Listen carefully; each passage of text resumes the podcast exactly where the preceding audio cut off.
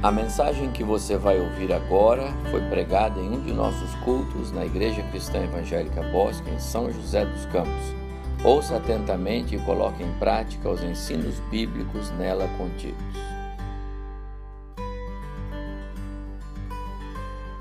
Estamos em pleno mês missionário, não é?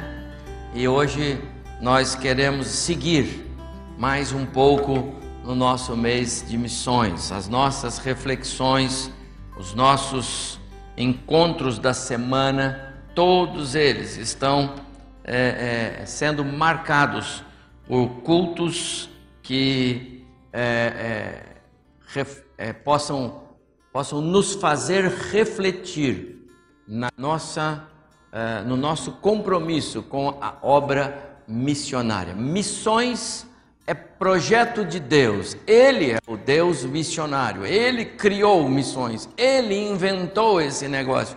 Ele foi quem nos primeiro falou sobre esse projeto. Mas agora ele passou a tarefa para nós. A tarefa é da igreja. O projeto é dele, a tarefa é da igreja. Então nós precisamos nos lembrar o tempo todo da nossa participação no projeto de Deus. Hoje, em especial, nós vamos pensar sobre o poder da oração na obra missionária.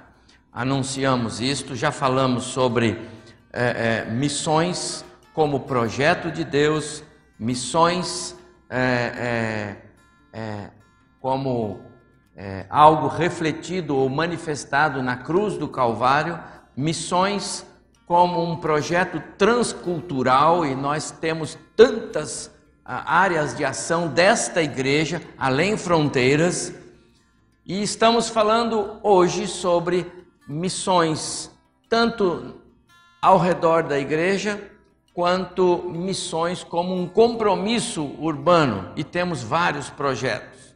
Mas agora à noite nós queremos falar sobre o poder da oração na obra missionária. Meus amados irmãos, há tanta coisa quando nós pensamos na oração e missões. Oração e missões tem tudo a ver, andam juntas, não podem se separar. Não existe missões sem oração. E não existe oração na vida de uma igreja que se dobre em oração, que não tenha missões. As duas coisas elas se, se juntam, se fundem, porque elas estão atreladas na raiz, e a raiz é Deus. Então eu quero pensar com os irmãos sobre o poder da oração na obra missionária. Os textos que eu vou ler, convido os irmãos para que abram suas Bíblias.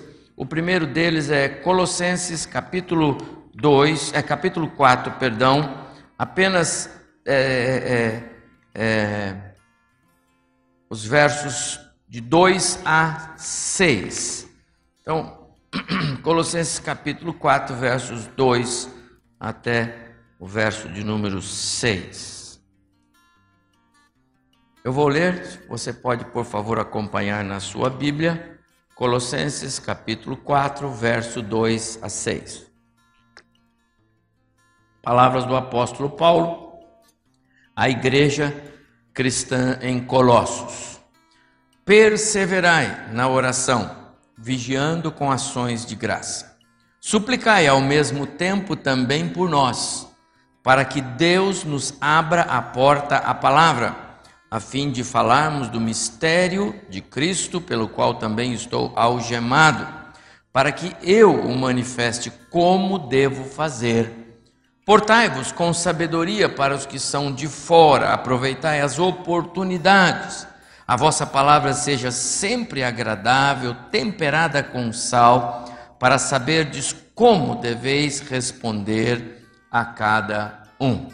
É o verso 6. Que o Senhor Deus nos ajude a compreender a ideia do autor, o Espírito e do, e do escritor, o apóstolo Paulo ao nos falar sobre a oração, ou a importância da oração, a necessidade da oração para que a porta seja aberta é orando que Deus vai abrir os canais onde nós vamos chegar com a mensagem do Evangelho. Mas há uma outra passagem, está lá em Mateus capítulo 9, muito conhecida nossa, e eu quero ler somente os versos que estão indicados ali, porque essa porção de Mateus é do próprio Cristo. Mateus capítulo 9, verso 36, o próprio Senhor Jesus, o próprio Senhor Jesus é quem fala aqui, e diz assim: vendo ele, vendo ele, Jesus, as multidões, compadeceu-se delas porque estavam aflitas e exaustas como ovelhas que não têm pastor. É assim que Jesus vê esse mundo caído ao nosso redor. Então, se dirigiu aos seus discípulos, a seus discípulos, dizendo: A seara, na verdade, é grande, mas os trabalhadores são poucos. Orem, orem. Rogai, pois, ao Senhor da seara, orem ao Pai, o dono da seara, para que ele mande trabalhadores para a sua seara. Verso 38. Amados irmãos, não existe missões se não houver oração. Pode haver uma série de movimentos na vida de uma igreja. Mas se não estiver alicerçada em muita oração, em verdadeiros momentos de oração, em reuniões exaustivas de oração, então será um movimento da igreja, movimento dos, dos membros da igreja, mas não alcançará o resultado que o Deus de missões quer que seja alcançado. O apóstolo Paulo, na carta que lemos aos Colossenses, ele trata isso de uma maneira muito clara para nós, e foi o texto que eu é, mais me detive para essa nossa exposição. A carta que Paulo escreve aos cristãos em Colossos ela tem alguns traços da carta que ele escreveu aos cristãos na Galácia, e vocês se lembram que nós passamos alguns meses estudando e pregando vários sermões na, na carta de Paulo aos Gálatas, e a ênfase toda era porque aqueles irmãos estavam se distanciando um pouco do caminho de um cristianismo vivo, que liberta o homem, que traz um, uma nova razão para viver. Essa é a razão de ser do cristianismo. O cristianismo nos ensina a abrir mão, às vezes, de alguns sentimentos de perda, porque quando nós somos muito apegados às coisas materiais e aquilo que a gente acha que perdeu, a gente briga, a gente perde tempo com coisas que não deveria. E o cristianismo nos ensina a viver numa esfera superior. E aqueles cristãos lá em Colossos, como aqueles outros na Galácia, estavam muito presos a algumas tradições, querendo voltar a algumas práticas que os judeus praticavam lá na sua velha e passada religião, a, o judaísmo. Então Paulo escreveu para animá-los, para fortalecê-los, e nesse finalzinho da carta, capítulo 4, é? no último parágrafo, como era seu costume fazer, ele aborda um tema que é muito importante. Ele fala: olha, há algo mais importante para vocês. E eu quero que vocês se ocupem com isso. E aí ele ensina a partir daí com o seu próprio exemplo, dizendo: orem por mim. Você sabe que quando Paulo escreveu a carta aos cristãos em Colossos, ele estava preso em Roma. E a prisão em Roma não é como a prisão hoje lá em Curitiba que tem esteira, televisão, ar-condicionado, né? Não é assim não. Paulo estava numa masmorra só porque era um cristão. Era horrível o ambiente dele. Mas ele diz: orem por mim para que o Senhor me use para pregar a palavra. Ele nem pediu por ele, ele nem pediu por as suas necessidades. Ele está mostrando para aqueles cristãos há algo maior, há algo mais excelente para nós pensarmos. Mas ele começa essa exposição de uma maneira bastante interessante no verso 2 do capítulo 4 que nós lemos. Ele diz: perseverai na oração, ele está falando de oração. Vigiem e também sejam gratos. Essas três expressões estão no verso 2 do capítulo 4 que nós lemos. Ele diz para eles: se vocês querem acertar com Deus, vocês precisam aprender a orar. E se vocês querem ter é, êxito na caminhada de vocês, vocês precisam aprender a falar com o Pai. Se nós não estamos tendo êxito em alguma área da nossa vida, é porque nós estamos falhando na nossa vida de oração. Quando nós deixamos de falar com o Deus, que é o Criador de todas as coisas, de sermos íntimos, de falarmos com Ele, de entendermos a voz dEle, nós vamos ter problemas no nosso caminho. E se você está tendo algum problema no seu caminho por aí, eu quero dar um conselho para você hoje. Desde já, Coloque no coração: eu preciso falar com Deus mais vezes. Eu preciso falar com Deus todas as horas do dia. Fale com Deus quando estiver dirigindo sem fechar os olhos. É? Fale com Deus em todo o tempo. Exponha a Ele os seus motivos. Ele é Deus, Ele tem prazer em ouvir. O Abraão uma vez falou para ele: Senhor, mas o senhor vai destruir mesmo aquela cidade? Deus falou: Abraão, não tem nada que preste lá, Abraão. Senhor, mas e se tiver 50 pessoas boas? Bom, se tiver 50, então tá bom. Abraão sabia que não tinha, ele foi reduzindo, reduzindo, reduzindo, reduzindo. Deus conversou com ele tanto tempo, porque Deus tem prazer em falar conosco, meus amados irmãos. Deus tem prazer em falar conosco de quais são os planos dele para nós, para nossa família, para o nosso cônjuge. Deus tem prazer. Nós não falamos com ele. Nós frustramos Deus frustramos. Nós, nós rompemos e contrariamos a vontade de Deus, contrariamos a vontade de Deus.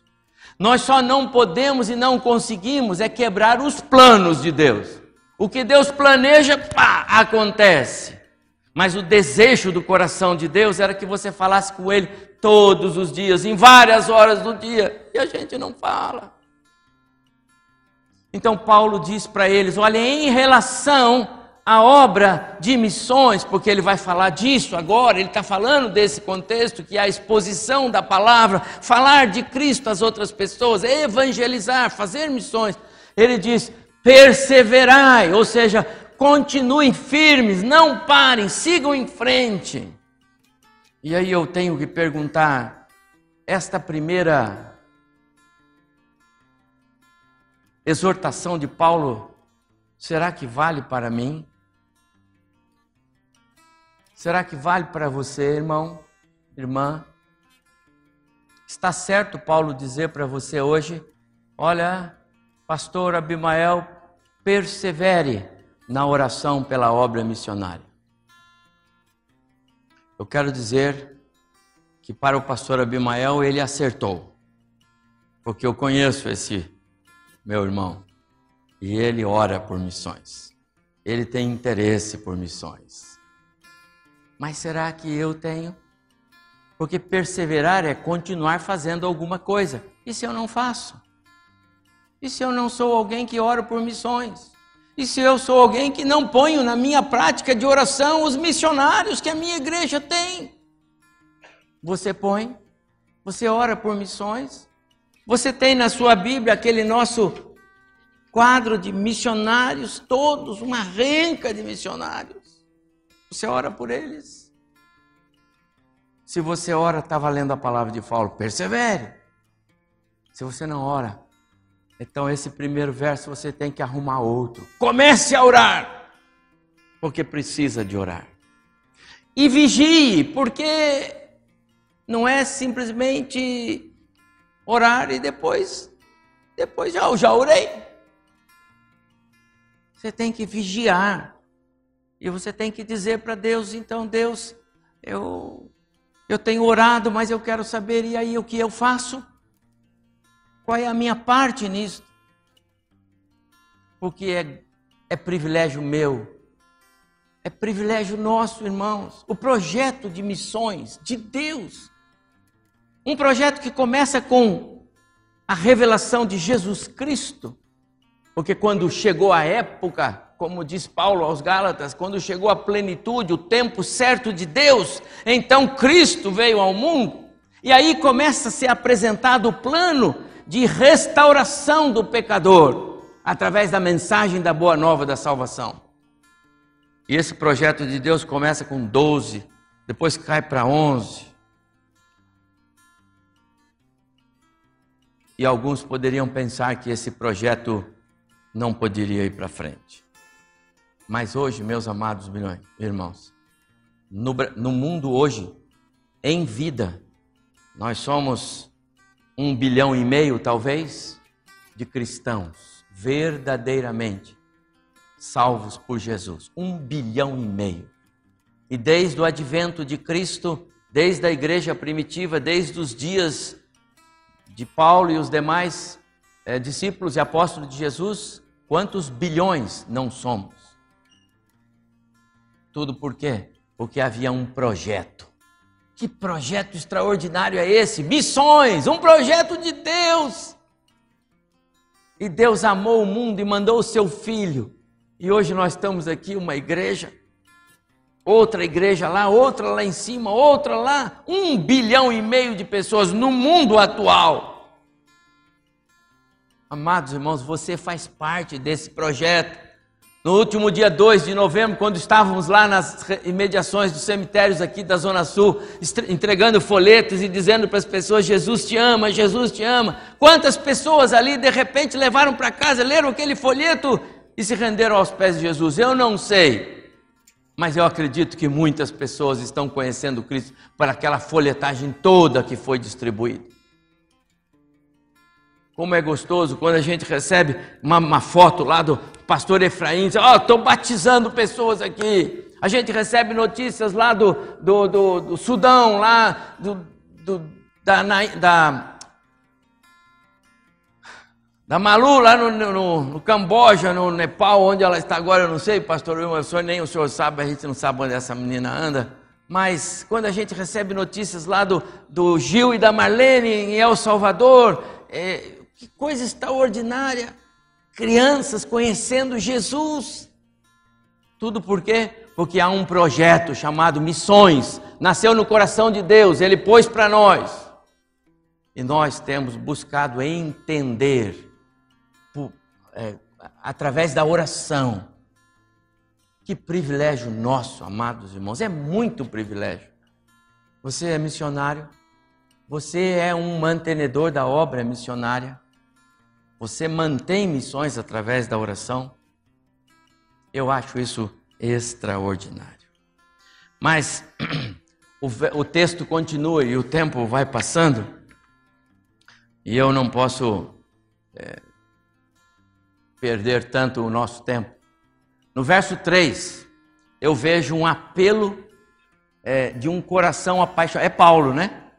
Olha o apelo dele. Ore, né?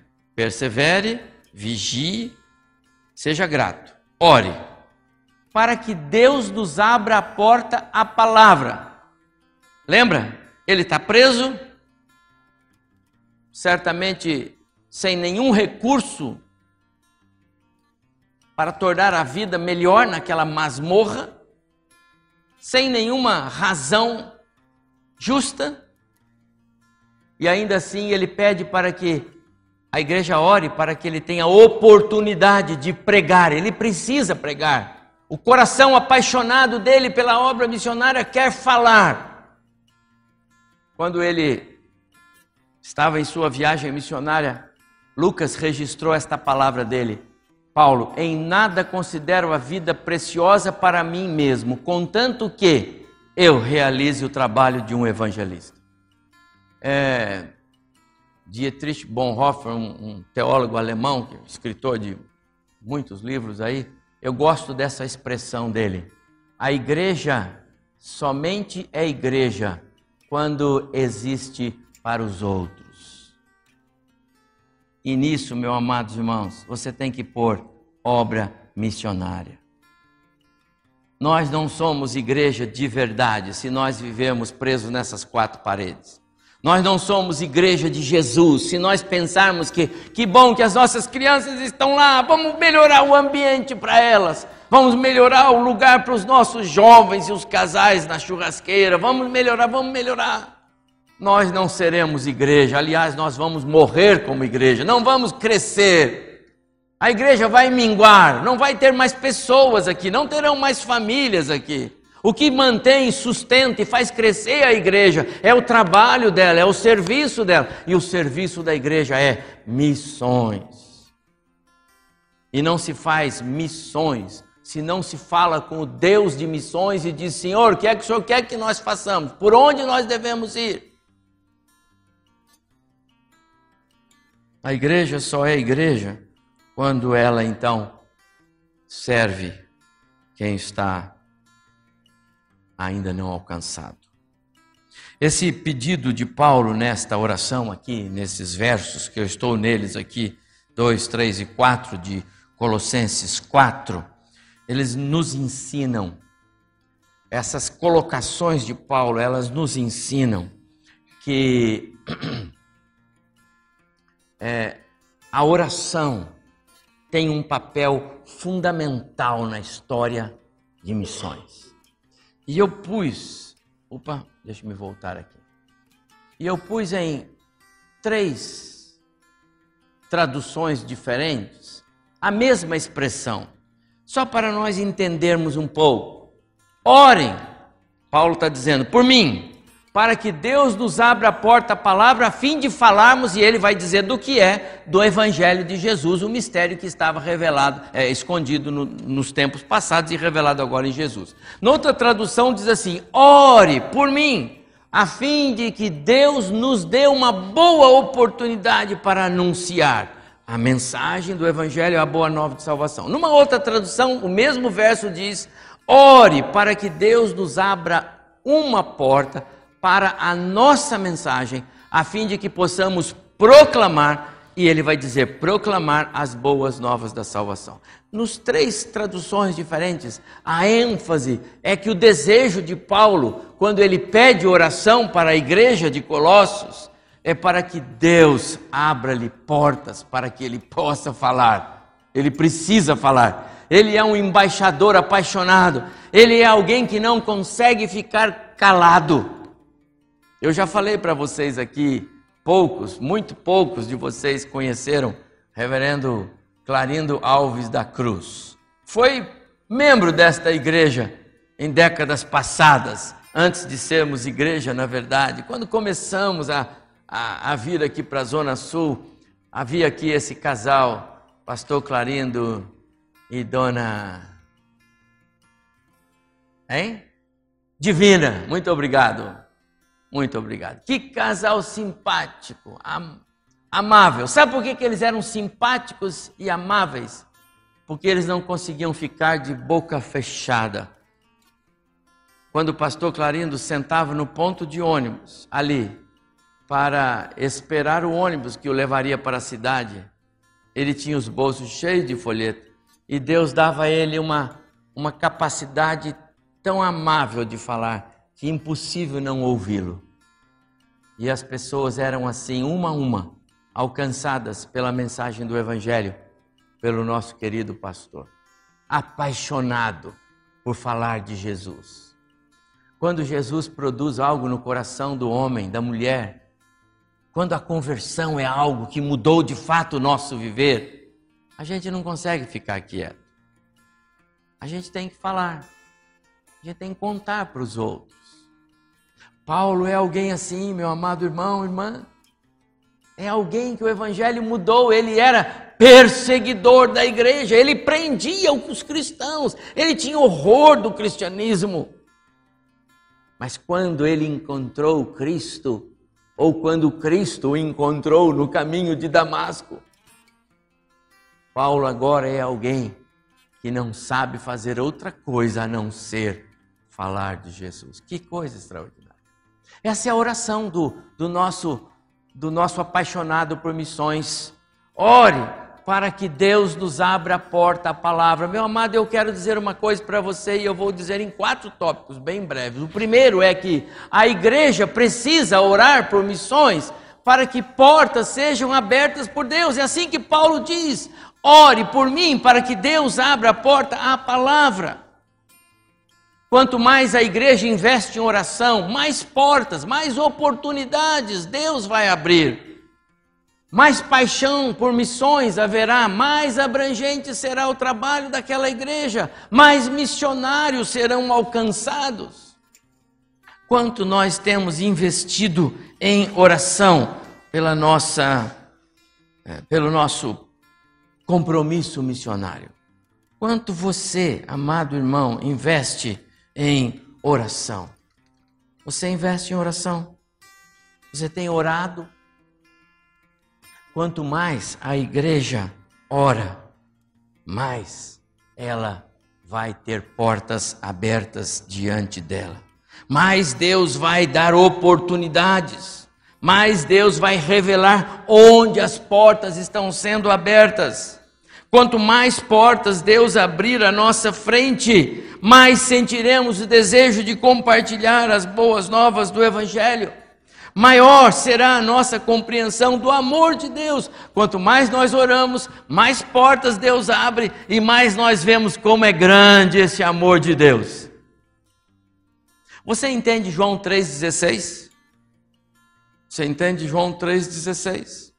Porque Deus amou o mundo de tal maneira que deu seu Filho único, unigênito, para que todo aquele que nele crê não pereça, mas tenha a vida eterna. Você entende este verso, meu irmão? Você sabe que está dentro desse verso, ou que esse verso está escorado, alicerçado, num amor que o texto diz tão grande. Sabe por quê? Porque foi a maneira como o autor bíblico encontrou para mostrar o tamanho do amor de Deus. Tão grande. Quanto é tão grande? Eu não sei. Mas esse tão grande tem com certeza o tamanho desse universo. O universo, não o planeta Terra. O planeta Terra não tem tamanho. Porque esse amor foi mensurado num ato e o ato está no texto, que deu o seu filho. Você daria o seu filho para morrer numa cruz por pecadores? Alguém aqui se habilita para. Hein? Não. Por que não? Porque nós não amamos igual Deus ama. Pois Ele deu. Quando nós oramos, quando a igreja ora, não é que ela vai dar, os crentes da igreja, aqueles crentes da igreja estão dispostos a dar seus filhos. Não, eu estou fora dessa igreja, entendeu? Mas eu vou aprender a entender o tamanho do amor de Deus. Só quando nós oramos, nós entendemos o que é o amor de Deus. E quando a gente entende, aí a gente vai vendo as portas que Ele vai abrindo. Porque Deus quer alcançar Alguém uma vez disse, mas pastor, mas será que isso é legal? A gente vai fazer missões lá no norte do Sudão. Tem um obreiro lá que o pastor Vacilos veio aqui e falou: vamos investir lá naquele camarada lá. Mas, pastor, lá é fim de mundo. Não vale a pena a gente botar dinheiro lá. Acontece que lá tem um homem que Deus chamou, e esse homem é, é o nosso obreiro lá, eu não posso dizer o nome dele aqui agora, não é?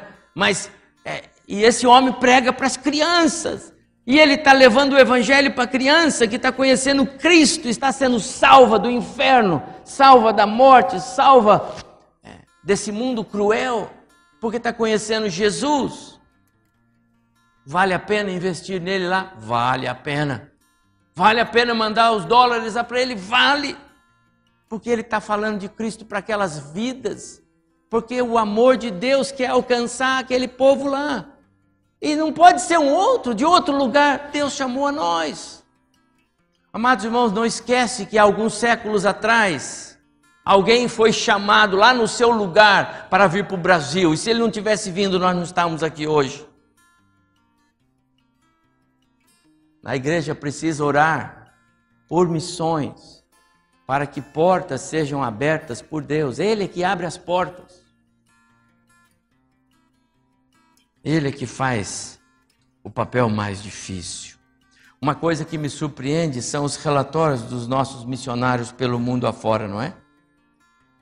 A gente ouve os relatórios deles aí e há bilhões de pessoas ainda não alcançadas.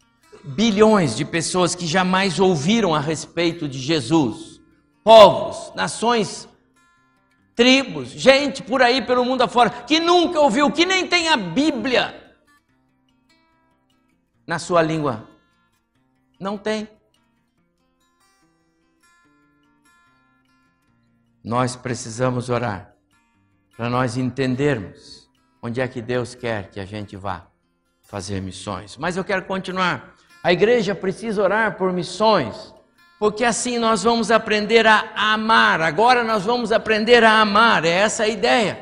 Quando Paulo diz, não, não, peço por mim, eu peço que você ore para que Deus abra a porta, a palavra, é porque eu quero falar às pessoas, porque eu amo aquelas pessoas. Esse amor é o amor apaixonado de Cristo. Amor pelas pessoas que não estão ainda alcançadas ou não foram alcançadas pela boa nova da salvação. O amor por missões, ele é proporcional ao investimento em oração que uma igreja, que um crente faz.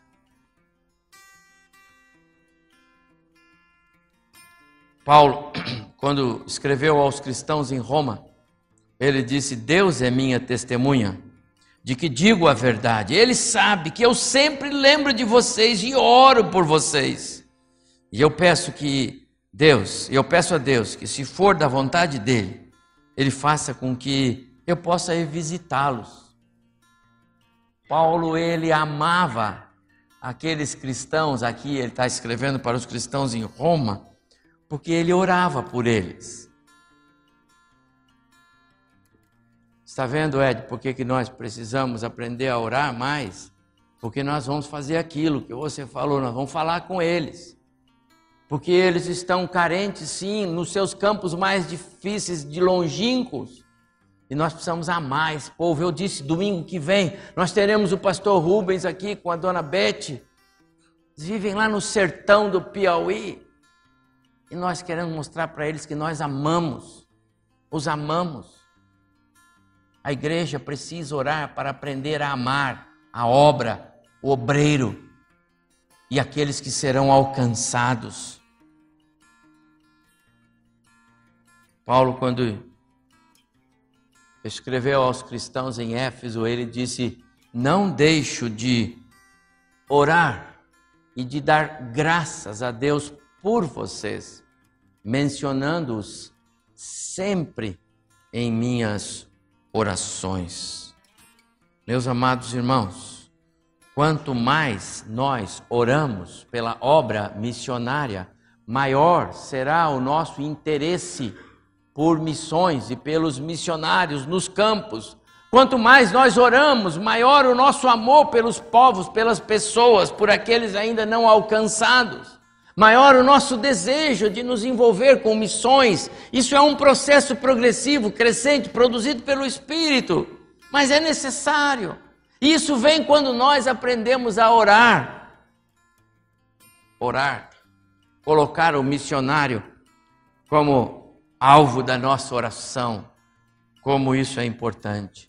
Quanto mais nós oramos pela obra missionária, mais abrangente será a nossa visão em face da situação caótica desse mundo sem Cristo. Se você não ora, você não fala com Deus. Se você não fala com Deus, Deus não põe no seu coração a realidade do mundo. E você acha que está tudo bem, mas não está. Quanto mais nós oramos por missões, mais parecidos com Jesus nós vamos ficando, porque ele orava por missões. Jesus andava durante os dias, durante o dia, fazendo uma porção de coisas em seus três anos de vida aqui conosco, de ministério, aliás. E à noite ele tirava horas para orar. E ele orava pelas vidas ainda não alcançadas. Quanto mais nós oramos, mais parecidos com Jesus nós ficamos. Passamos a ver o mundo como ele viu, ovelhas sem pastor. Marcos capítulo 6 diz que Jesus olhou e viu a multidão e ele chorou, dizendo: São ovelhas que não têm pastor. Lucas capítulo 19 mostra uma outra passagem quando Jesus chora é, por ver Jerusalém, que não reconhecia a salvação que lhe era oferecida. Nós vamos chorar quando você vê aquele mundo de gente nas folias muito próprias do nosso Brasil tropical em épocas de verão, no período carnaval, que vem à sua mente aquela multidão de gente. Jesus, quando via algo parecido, ele chorava, porque ele dizia: essas pessoas são ovelhas sem pastor.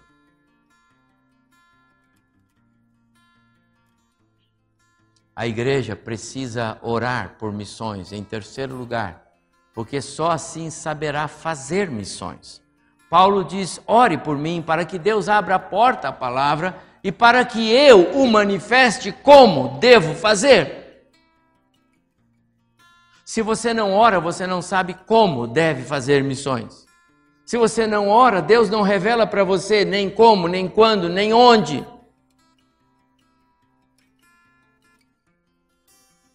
A igreja precisa orar, porque só assim ela saberá como fazer missões. Como fazer missões. A obra missionária, ela, ela é uma exposição constante da mensagem, da boa nova do Evangelho.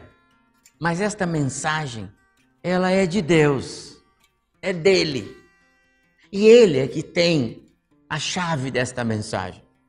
Essa mensagem não é uma, uma, uma repetição de palavras que passa de um para o outro, como se fosse uma matéria de jornal. Essa mensagem é viva, é a palavra do Deus vivo e é uma palavra viva, ela tem poder. Então nós precisamos saber qual a palavra que devemos falar. Então nós precisamos orar por missões, orar para fazer missões, porque daí nós vamos saber como fazer a obra missionária. Esse é o aspecto é, é, desta, desta parte da minha, da minha exposição. A oração da igreja, é, ela não vai dizer o que Deus deve fazer, nós não devemos orar para o que Deus, pedindo que, ou querendo dar a, a orientação para Deus. Deus, senhor precisa abençoar lá, o senhor precisa fazer. Não. Nós oramos, porque através da oração, Deus vai dizer qual é a nossa parte. Quando nós oramos por, com, a, a Deus pelos nossos obreiros que estão lá aflitos, etc, etc, etc. Então Deus vai dizer para nós, então vocês é, é, é, falem com eles enviem correspondência para eles, mandem recursos para eles.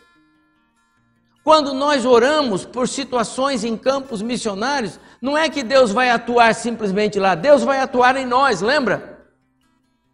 Vigiar significa, Deus, o que eu preciso fazer para que o Senhor atenda lá? Porque os recursos vão, vão sair daqui.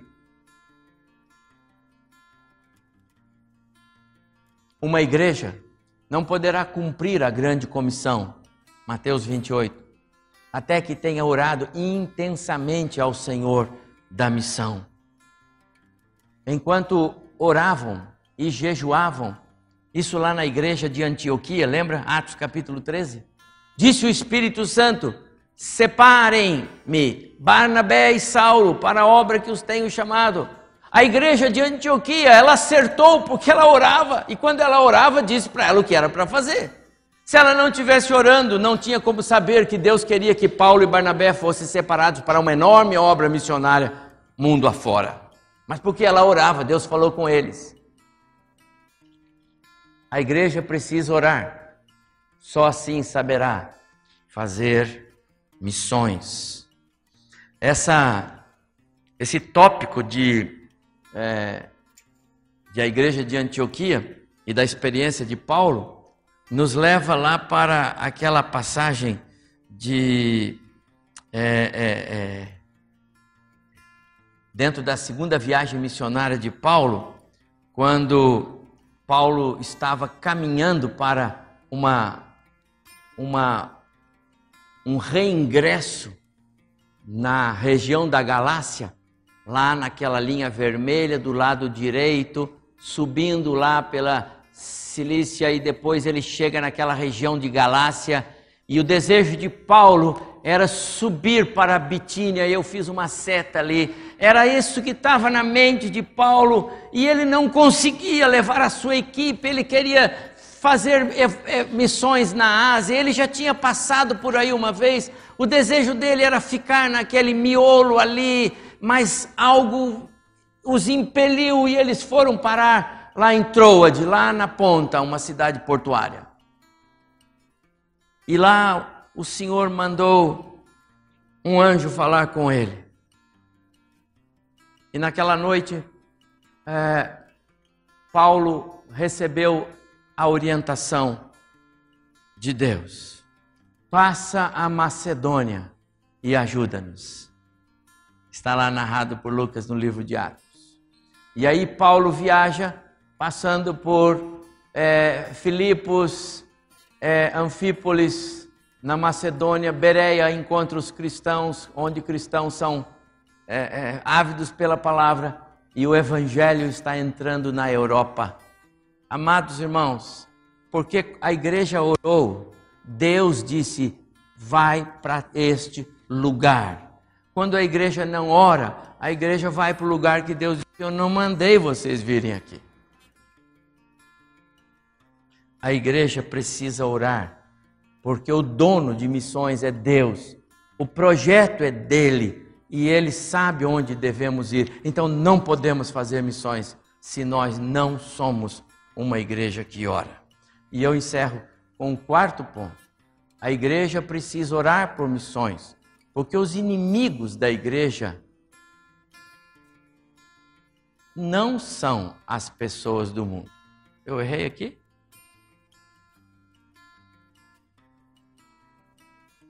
É, não são. A igreja precisa orar, porque os inimigos da igreja não são as pessoas deste mundo. Não são. Não são. Eu errei. Peço perdão. A obra missionária não é uma perseguição às pessoas, não uma afronta às pessoas. Ela não afronta as pessoas. Ela não é má.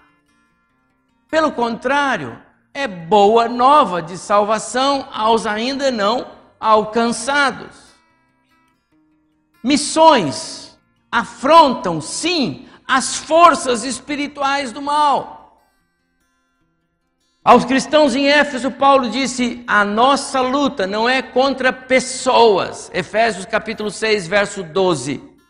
Mas contra os poderes e autoridades, contra os dominadores deste mundo de trevas, contra as forças espirituais do mal nas regiões celestiais. Então, a nossa missão de levar a boa nova de salvação, ela não é contra as pessoas que nos recebem, ainda que muitas vezes elas não nos recebem, ainda que muitas vezes elas nos hostilizam, às vezes elas nos perseguem. E quantos dos nossos missionários por esse mundo afora morreram só porque foram levar a boa nova de salvação?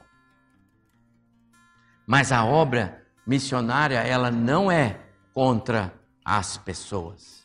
A oração, ela age nas regiões celestiais, rompendo correntes com as quais Satanás mantém aprisionados os ainda sem salvação. É assim.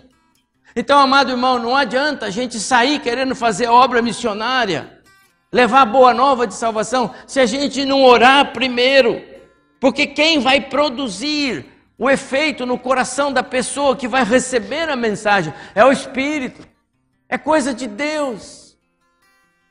Então a igreja primeiro ora, a igreja primeiro é, vai na direção de Deus e Deus diz: o caminho é esse, as pessoas são aquelas, falem com elas. A oração destrói as estratégias e as forças de Satanás. Nós cantamos isso aqui. O nosso Deus é o Deus de todo poder. É a Ele que pertence céu e terra e tudo que há aqui. Ele criou tudo isso. As armas com as quais lutamos não são humanas, escreveu Paulo na carta aos Coríntios. Ao contrário, elas são poderosas em Deus para destruir as fortalezas, referindo-se às forças do mal. Os inimigos da nossa vida, meus amados irmãos, não são as pessoas com as quais nós passamos aí fora. Os nossos inimigos estão nas regiões celestiais. São as forças do mal, sob o comando de Satanás. Mas se você tem Cristo, se Jesus é seu Salvador, como é meu Salvador, nós não temos problema com as forças do mal, porque Ele já nos tem seguro nas Suas mãos. A igreja precisa orar, porque a oração da igreja destrói as fortalezas. A oração da igreja demole os alicerces das forças do mal. Eu estava lendo sobre o progresso do evangelho na China. A China tem uma história muito interessante, porque sexto século da nossa era, chegou lá o movimento de cristãos na China. E até o ano de 1949 havia um, algum movimento. Depois disso, subiu ao trono um certo imperador chinês e ele mandou extinguir, mandou para fora todos os, os, os missionários, todo mundo para fora. Parecia que aquilo era um, um retrocesso, porque é, agora acabou o cristianismo. Foi uma, foi uma revoada, tirou todos os missionários, to, todos os cristãos, não pode ter mais quando o comunismo assumiu o comando do país. Religião única. Aliás, lá não é religião. A China não vive sobre religião. A China vive sobre filosofia de vida. Religião para eles é coisa superada. Mas, meus amados irmãos, dentre aqueles que lá ficaram, ficou o que ficou conhecido como a igreja cristã que aprendeu o segredo da oração. E aquela igreja não tirou mais do seu calendário diário, constante, madrugada dentro, orar, orar, orar, orar. Recentemente, quando as fronteiras foram abertas, descobriu-se que lá dentro tem muito mais cristãos do que eles podiam imaginar. O evangelho, o cristianismo nunca parou, pelo contrário, ele cresceu. Cresceu. Evidentemente que o cristianismo na China é um, é um 1%. Mas, meus amados, lá é proibido. Só vale o cristianismo oficial, a religião que o governo permite. E eu digo para vocês: há mais cristãos na China do que nós conseguimos mensurar. Isso é o, é o dado de portas abertas. Por quê? porque lá ficou um, um remanescente que aprendeu o segredo da oração. A igreja do primeiro século foi uma igreja conhecida pela oração. Quando Pedro estava preso, havia reunião da igreja.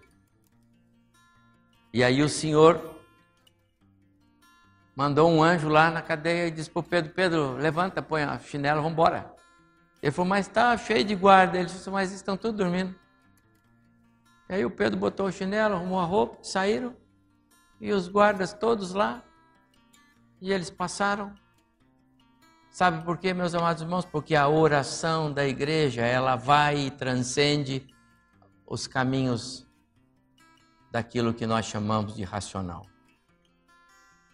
Enquanto a igreja ora, Deus faz o impossível acontecer.